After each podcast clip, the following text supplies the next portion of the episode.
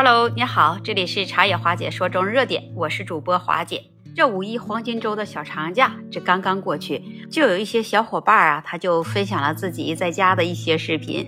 也是因为他常年离开了父母，在外打拼，好就利用这黄金周的小长假，选择在家陪着父母来聊聊天儿，去做做运动，去逛逛街，再带着父母去品尝一些美食，没有去选择外出旅游。就感觉啊，他们的幸福感也是满满的。那不过有些人啊，我就在网上看到了各种吐槽自己。他说他选择今年来在五一黄金周的时候出门来旅游，这钱花了不少，也吃了不少苦，也遭了不少罪。然而这人多车多，经历了一场这人拥挤车堵塞，每天使自己都身心疲惫，都无心去观赏这些大自然的美景。说非常的辛苦，都在说他自己现在都成了旅游路上的怨总了。的确，这今年五一选择旅游的人是比较多，已经超过了二点四亿。那为什么有这么多人都选择在五一这黄金周出去旅游呢？首先，我们要说我们国内的疫情现在控制的比较好。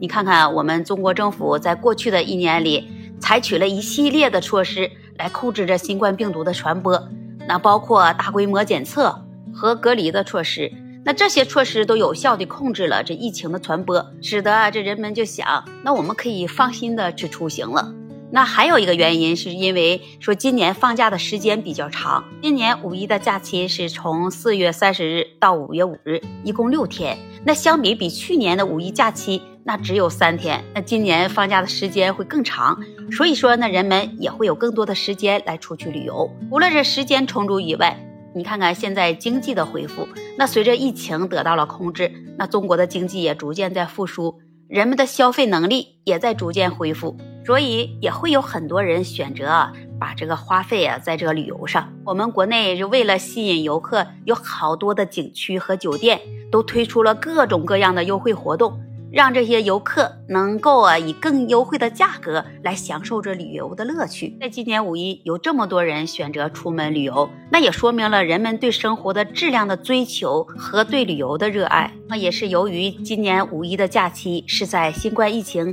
仍然存在的情况下在进行，那因此也有一些出游的人可能就会遇到一些额外的困难和挑战。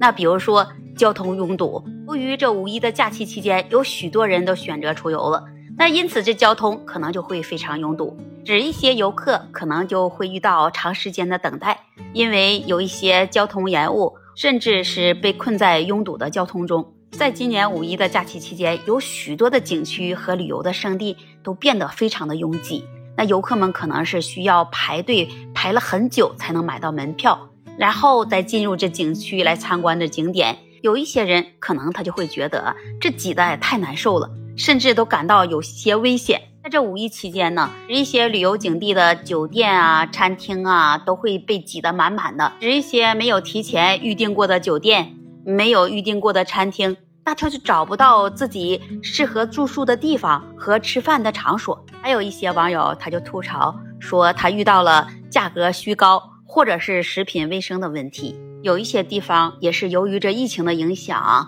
使得这些地方呢就实施了疫情的防控措施，这旅游的景区可能就会关闭或者是限制人数，导致他自己的旅游计划被改变了。还有一些旅游的网友说，呃，他自己遇到了这食宿不便的情况，比如说这游客他到了当地，对他当地的饮食习惯和住宿的条件和他自己的习惯都不同。这就会导致啊，他自己呃有一些不适感。我在网上还看到了有一些游客说，你看看在五一期间，这有些地区都遭受了这雨雪的天气，那对我们这些旅游者来说，呃，给我们旅程带来了一定的困难。总之呢，这旅游它是一项富有挑战的活动。这旅游者就需要有足够的准备和应对的能力，这才能使你在旅途中能享受美好的时光。那么每一个人在出游的时候，你都可能会遇到一些挑战和困难，就需要你要提前来做好这充分的准备和规划，才能保证你在旅途中间的安全和顺利。